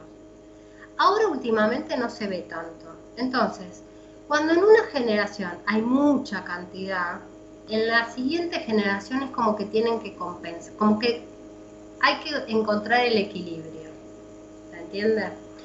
Entonces, no hay una respuesta generalizada. Yo tengo un montón de pacientes que son jóvenes y que no conectan con, los niños, no quieren saber nada, no soportan a los, chiquitos, o sea, yo, tengo instinto maternal desde que nací, creo. Em, pero otros no, otras mujeres ¿no? Y sí tienen muchísima archiconexión con las mascotas, también me llama la atención porque esto es así. Entonces, yo creo que en, esos casos lo mejor es estudiar el árbol, porque en el árbol y en las historias del árbol van a encontrar la respuesta exacta por la cual, el, sentido por el cual la persona nace sin el deseo de este, ser madre. Muchas veces el escenario de la maternidad es un escenario eh, peligroso este esto es un programa, entro en un escenario que es peligroso, entonces mi inconsciente es como que me, mm, me protege directamente. Entonces, o no tengo el instinto, o por ejemplo, o no puedo tener hijos. Esa es otra. No pueden tener hijos, entonces ahí hay que ver, bueno, cómo se vivió la maternidad en tu árbol. Es como la pregunta clásica cómo se vivió la maternidad. Contame de los hijos, cuántos hijos tuvieron, qué pasó, si alguien murió dando a luz, eh, si fueron embarazos sufrientes, si hubo depresión estando embarazados o después. Todas esas preguntas hay que investigar cuando no tienen el deseo o cuando no pueden tener hijos. Eh, Analia dice, me caí de cabeza a los cinco meses de vida. Ay, pobrecita. Y a los siete años me dio la primera convulsión, claro. Bueno, Ani, y... Mm, a los cinco meses te caíste de cabeza, pero que estaría, no sé, parada y, estaría saltando, se me ocurre como en la cunita y te caíste o algo así. Bueno, igual, igual, de nuevo, yo me preguntaría qué pasó a los siete años, más allá de los cinco meses. Porque no sé si, si justo coincide que, los cinco meses deriven a los 7 años, ¿entendés? el ataque tiene que ser algo más reciente. Eh, pero por ahí el médico te dice, ¿no? Que el origen eh, fue el golpe a los 5 meses. Quizás tiene manera de corroborarlo. A mí me suena que tiene que haber otra cosa. Em, Olguita, a través de tantos años tuve tantos compañeros y compañeras que vi en tantos casos el sufrimiento, en muchos escondidos, pero cuando sale es muy doloroso. Ay, sí, coincido. Pero es muy importante poder decirlo. Exacto. Si uno se guarda, bueno, esto, esto ya me han escuchado muchas veces decirlo. Cuando uno guarda el dolor, el rencor, tarde o temprano se manifiesta en la enfermedad estos dolores de toda la vida, de tan chico, dijo seis años, fue rechazado siempre. Exacto.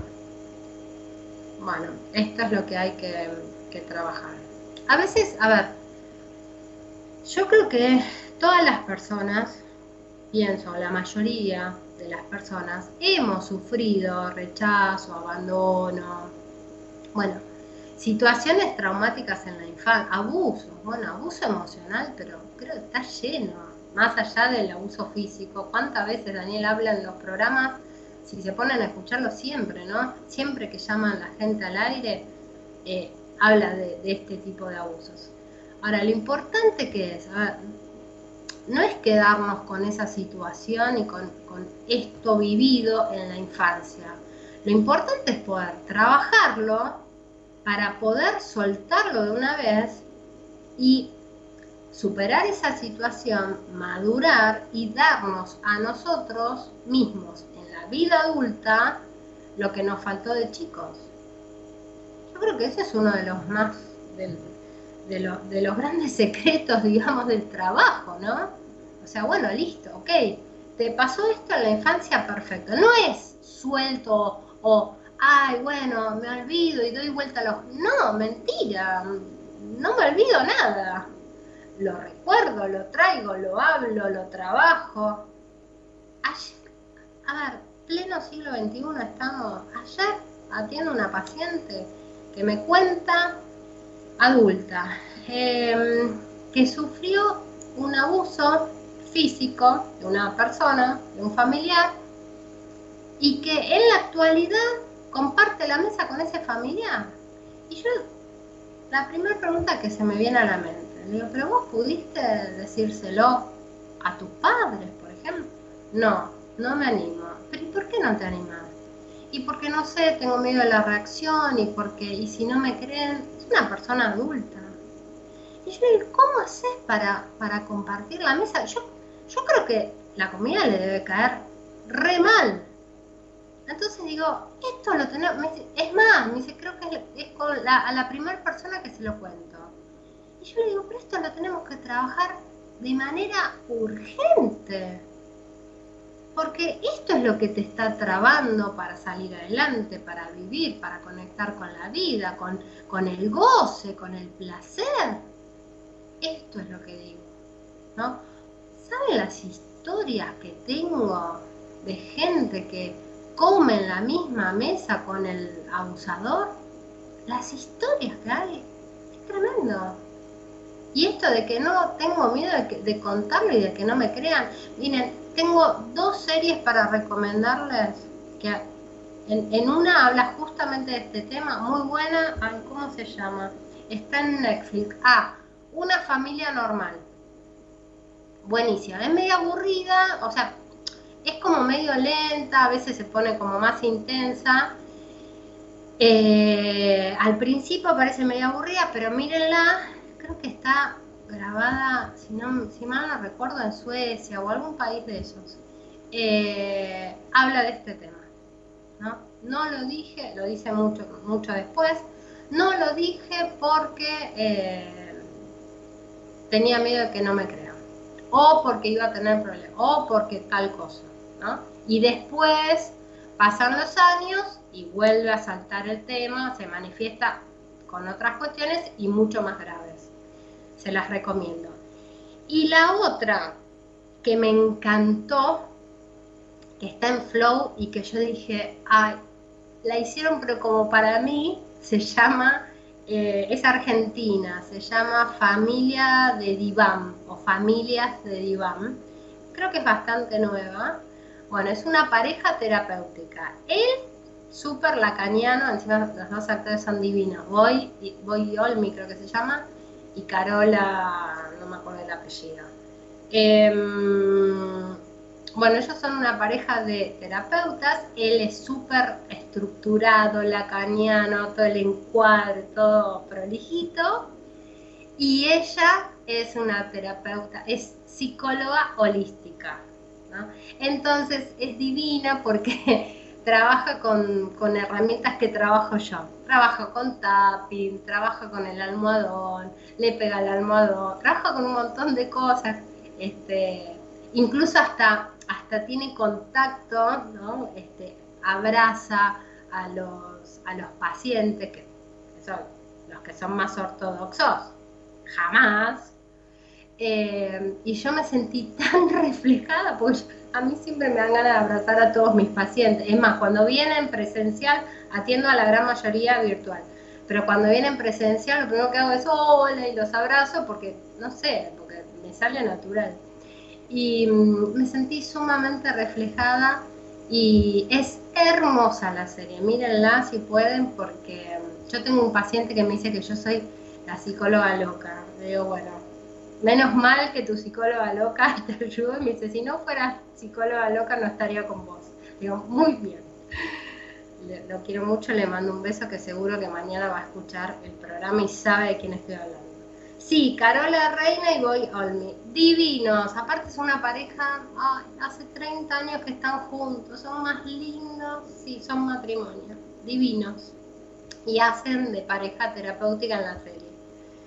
Em, Ana dice, una señora amiga, dos puntos, me llevó al hospital pirobano. Ah, tengo mi mejor recuerdo del hospital. Y me han hecho todos los estudios y me dijeron que tengo una llaga en el cerebro. ¡Qué bárbaro! La llaga en el cerebro, vos sabés que, Analia, eh, este médico que siempre les nombro, Hammer, estudió justamente el cerebro.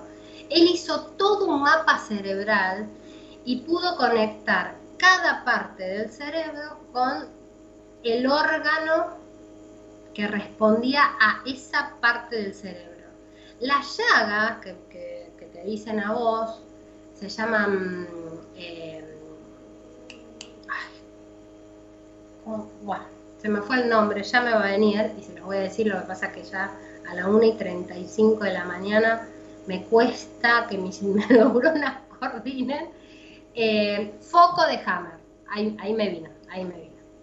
La llaga que a vos te dicen, yo te, la, te digo cómo se llama, foco de Hammer es como una, mm, una cicatriz que se hace, que se produce en el cerebro, eh, es como un circulito, seguro que si tenés el estudio este, lo vas a ver en forma de círculo, y em, eso es lo que estudió Hammer, justamente. Y se produce en la etapa de solución, es decir, después de la crisis epiléptica, ¿sí? Ahí entras en la etapa de, reparación, en la etapa de solución del conflicto, y ahí se forma este circulito. Mira qué bárbaro, ¿eh? qué, genial. Hoy salieron un montón de cosas, estoy re contenta. Todo lo que yo estudié salió hoy. Bueno, bárbaro. Em, creo que ya leí todo. Bueno, a ver, voy a repasar un poco que tenemos menos de media hora. Eh, ya ni sé dónde quedé. Estábamos hablando, a ver. Hago como un resumen. Em, les traje algunos conceptos para que ustedes sepan que eh, todo lo que tiene que ver con enfermedades y em, árbol genealógico responde a lo que es la información de nuestros ancestros. Ancestros o de nuestra familia, de nuestro árbol. Cuando hablamos de enfermedad, a mí siempre me gusta hablar del sentido biológico. Es decir, pensar para qué mi cuerpo fabricaría o crearía un síntoma o una enfermedad con esas características específicas.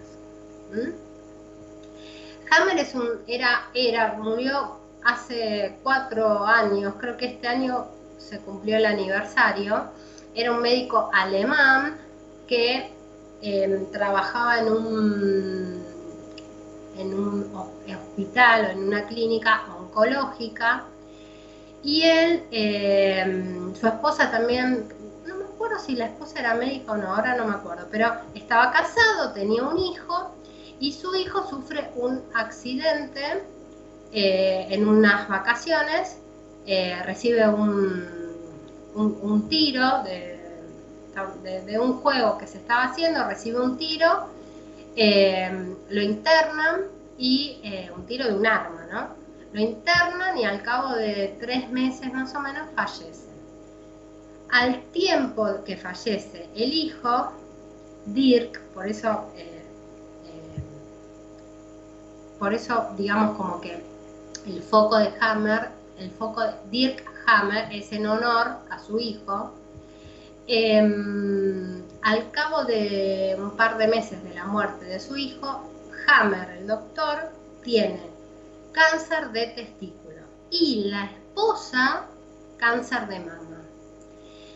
Entonces es como que a él se le, viene a la mente, bueno, porque esto, los descubrimientos medio que pasan así, como de casualidad también, pero él es como que se pregunta dice, tiene que haber cierta relación con estas enfermedades con la muerte de nuestro hijo. Entonces, a partir de ahí se pone como a, investigar y, lo que él hace es entrevistar a los pacientes que sufrían de cáncer. Entonces, ¿qué, les pregunta? ¿Qué le pasó en la etapa previa a que le em, diagnostiquen el cáncer. Entonces empieza a darse cuenta de que todos habían sufrido un shock inesperado, un susto, una situación que no se la vieron venir y que la vivieron de manera angustiosa y, en soledad. Y fue un hecho bien drástico. Yo les cuento que en uno de los programas que yo en este año hablé de este tema, una de las oyentes le hace escuchar el programa a su marido, que le habían diagnosticado cáncer de próstata. Le mando un beso porque seguro que ella me está escuchando. Eh, y el marido eh, pide una consulta conmigo. Entonces, ay, tenemos un mensaje. Bueno, vamos al mensaje y les cuento el final de la historia. Hola, buenas noches. Hace rato te quiero decir gracias. Hace muchas audiciones. Qué interesante el tema que estás desarrollando, como siempre. Aida, del barrio de Caballito. Mi DNI termina en 661. Te mando un abrazo. Ay, qué divina. Gracias, Aida, por el mensaje. Gracias, muy amable. Eh, me encanta, la verdad que lo disfruto mucho y me encanta compartirlo con ustedes. Gracias por haberme enviado el mensaje y gracias a todos los que escriben y se comunican porque la verdad que eh, son una compañía y me encanta hacerlo. Bueno, entonces, me, llama el marido. Em, tenemos una sesión de biodescodificación. Entonces yo le explico, después de hacerle varias preguntas, empezar con el árbol y trabajar, yo le explico detalladamente cuál era el sentido de eh, su cáncer de próstata. Bueno, miren, él lo entendió tan bien al tema, después le di ciertas tareas para que, que las hizo, y saben que esto creo que pasó más o menos, habrán pasado seis meses, está bárbaro, se siente muy bien y creo que ni siquiera tiene que, em, eh, tuvo que pasar por el tratamiento de, quimioterapia y no lo operaron. Pero aparte de todo, el médico le dijo que se sorprendía muchísimo de lo bien que estaba. Y yo estoy re contenta, re feliz, porque digo, la verdad, hiciste un trabajo excelente. ¿Qué les quiero decir con esto? No es que esto, a mí no, no es que mm, yo no quiero transmitirles ni, ni este mensaje de, ay, la biodescodificación, entonces te cura. No, porque no pasa por ahí el tema. Pasa por entender que si si yo cuento con esta información, yo pierdo de alguna manera el miedo. Porque cuando a una persona le dicen que tiene cáncer, lo primero que siente es miedo a morir. Y lo sé porque yo lo viví. Es, el, es el primer pensamiento que llega a la mente, por más que uno sea sumamente positivo. El primer pensamiento es ese. El segundo es, bueno, ¿Y ahora qué viene? ¿Qué tratamiento hago? ¿Y cómo lo hago? Bueno, empiezo que, la operación, que quimio, que rayos, todo. Pero el primer pensamiento que viene es el del miedo. Miren lo importante que es entender entonces si yo cuando tengo el diagnóstico estoy en una fase de solución del conflicto y es por eso que aparece una célula que no tiene que estar ahí, pero es una célula de reparación, o si justo aparece en una parte del tejido en donde me está diciendo que estoy todavía viviendo el estrés. Entonces, si, si a mí me pasa y descubro que todavía estoy viviendo el estrés, trabajemos en ese estrés para que dejes de enfermarte. Esto es recontra importante y esto va de la mano, o sea, eh, la psicogenealogía, biodescodificación trabaja conjuntamente con la medicina tradicional, por supuesto que sí. O sea, siempre, nosotros nunca vamos a dejar de ir al médico, de hacer todos los tratamientos que nos indiquen, de poner confortable el síntoma. O sea, yo por más que sepa que eh, tengo fiebre y que la fiebre a mí me indica que estoy reparando un conflicto, que sé perfectamente cuál fue el conflicto, eso no quita de que yo me tome, no sé, un paracetamol o, un ibuprofeno para tratar de aliviar un poco el síntoma y no estar pasándola mal. Pero lo importante es que yo no estoy pensando en qué tengo o, eh, qué estoy incubando. No, no estoy incubando nada. Estoy saliendo de, esta situación que viví que me alteró y me estresó. Por eso es que es importante.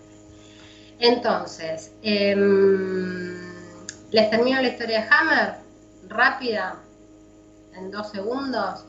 Empieza a investigar, se empieza a dar cuenta que estaban relacionadas estas situaciones que habían vivido y como él trabajaba con un aparato de resonancia, em, resonancia cerebral, creo que se dice así, eh, empieza a, comparar estas resonancias, empieza a hacer como un mapeo cerebral, empieza a comparar las resonancias. Y en todas las resonancias ve estos circulitos Esos circulitos representaban el momento en donde había sufrido el estrés. La persona había sufrido el estrés. Cuando sufre el estrés, em, está la marca en el cerebro. Ese círculo que, él lo llamaba foco de Hammer. Yo, por supuesto que siendo psicóloga, biodescodificadora, eh, no, no, trabajo con escáneres cerebrales, em, ni tampoco le voy a pedir nunca a un paciente un escáner cerebral para ver el foco de Hammer, porque no tiene sentido. Ahora, sí lo estudié, sí sé dónde está, sí sé cómo interpretarlo, pero no soy médica y no trabajamos con eso. Pero tengo el conocimiento. Entonces, él empieza a descubrir esto porque era médico a su vez, entonces empieza a hacer todo un mapeo cerebral en donde él conecta cada parte, cada hoja embrionaria. Las hojas embrionarias responden a mm, cómo se va formando el, feto, eh, la, la etapa gestacional. Entonces, cada hoja embrionaria tiene un comportamiento distinto en el cuerpo.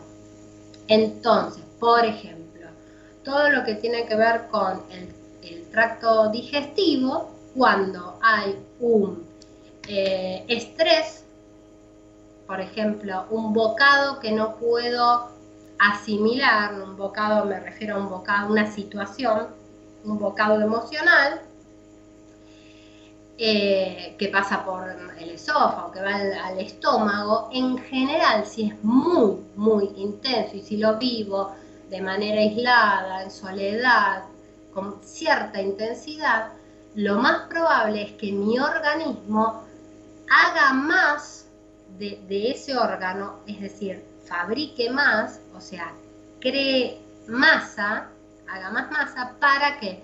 Para poder procesar ese bocado indigesto.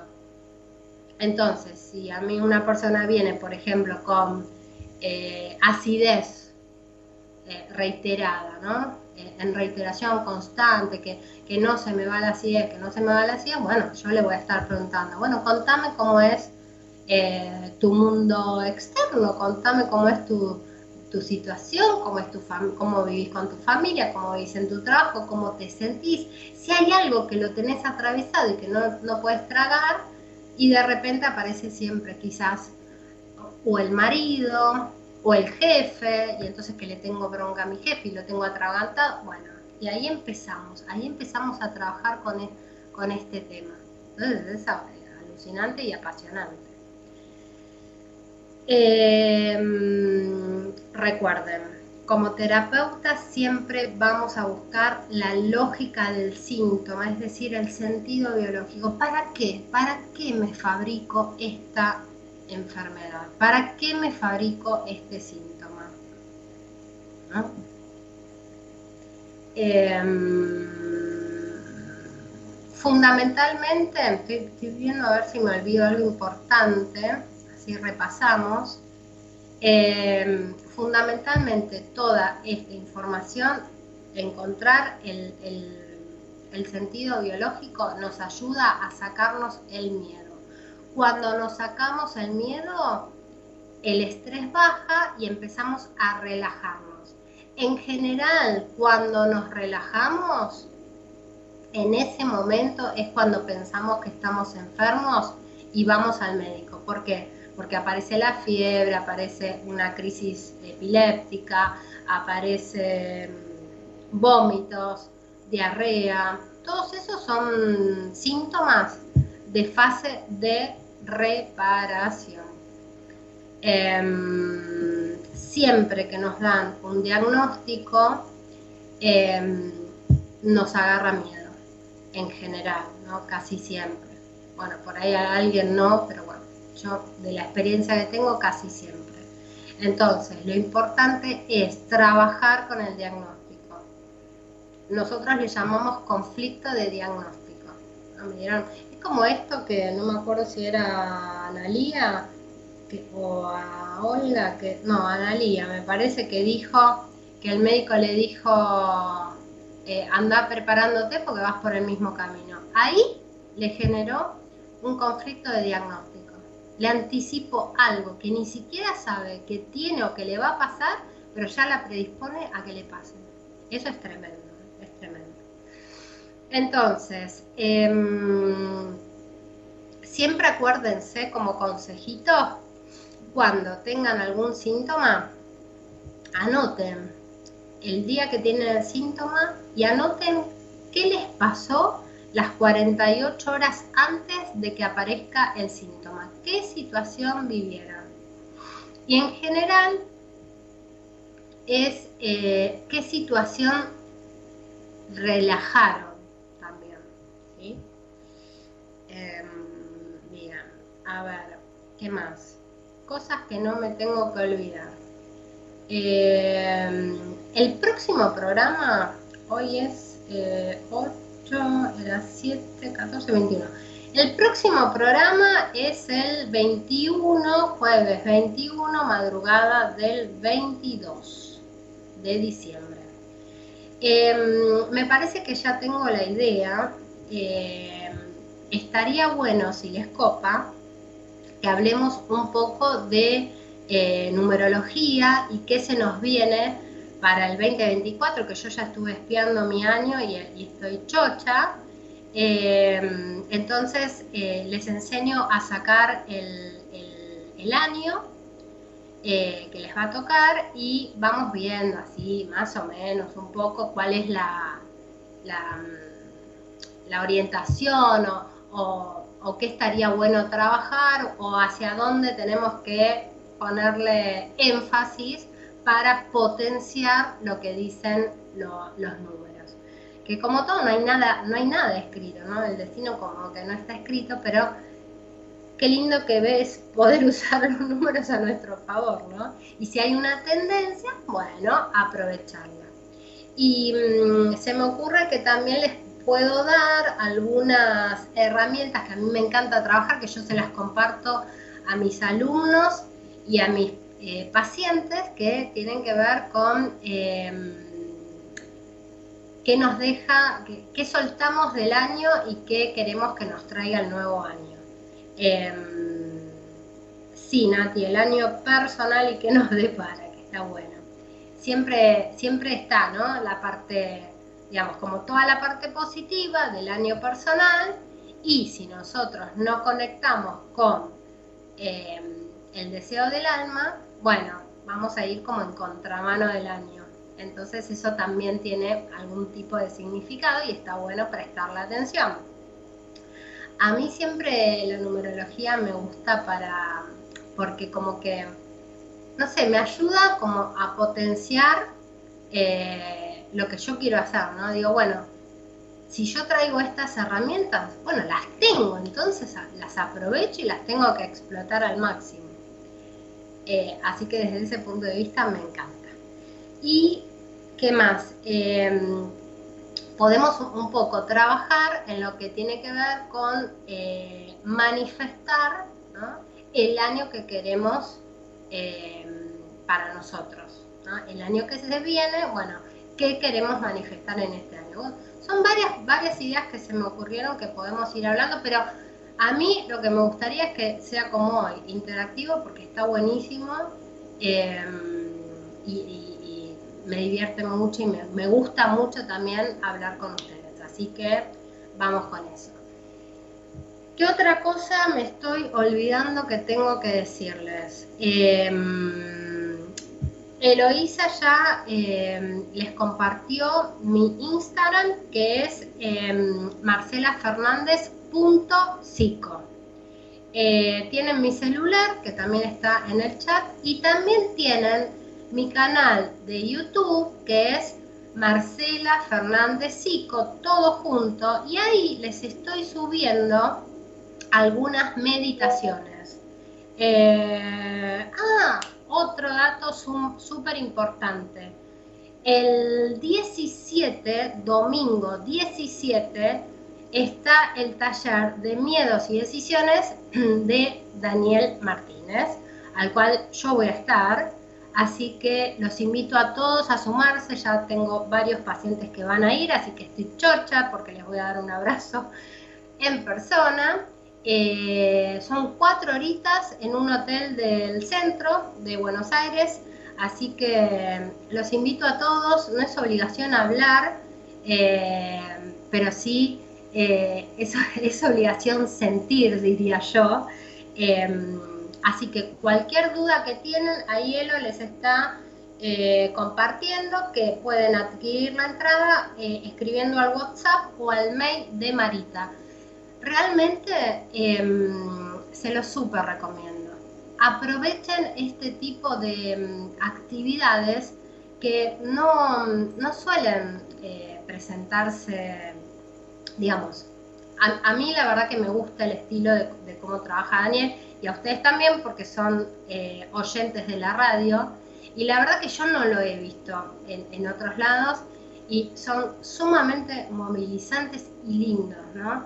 Para los que no fueron al seminario, tienen seguramente un pedacito de lo que pueden llegar a sentir en el seminario.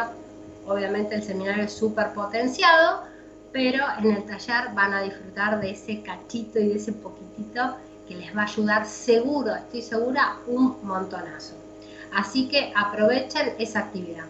Y también en mi biografía de eh, Instagram eh, tienen los links de acceso tanto al canal de YouTube como a eh, los cursos que dicto que em, en estos momentos está eh, habilitado online el de bases primordiales de la biodescodificación, en donde amplío todos estos temas que ustedes me, escuchan todo el tiempo en la, en la, radio, pero por supuesto un poco más profundo.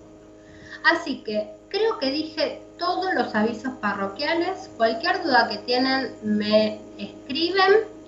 Les mando un saludo enorme. Traten de vivir en coherencia con lo que dicen, lo que hacen, lo que piensan y lo que sienten, porque las emociones son la puerta de entrada a tanto a la salud como a la enfermedad. Así que conecten, por favor, con las emociones. Nos, nos vemos en 15 días, Silvita, que seguramente me estarás escuchando, me escuchás mañana o te quedaste dormida. Nos vemos mañana, Silvi y eh, José, Ana, Nati, Carlos, bueno, Olguita, Ivonne, todos los que escribieron. Hoy faltó Julito, que no sé cómo anda de salud, así que le mando un saludo a, todos. Eh, abrazo enorme y nos vemos en 15 días en el último programa del año mío, no de la radio, pero conmigo va a ser el último programa del año. Les mando un abrazo enorme, gracias Elo por acompañarnos, bienvenida de nuevo y gracias Gerardo por estar en la eh, musicalización del programa.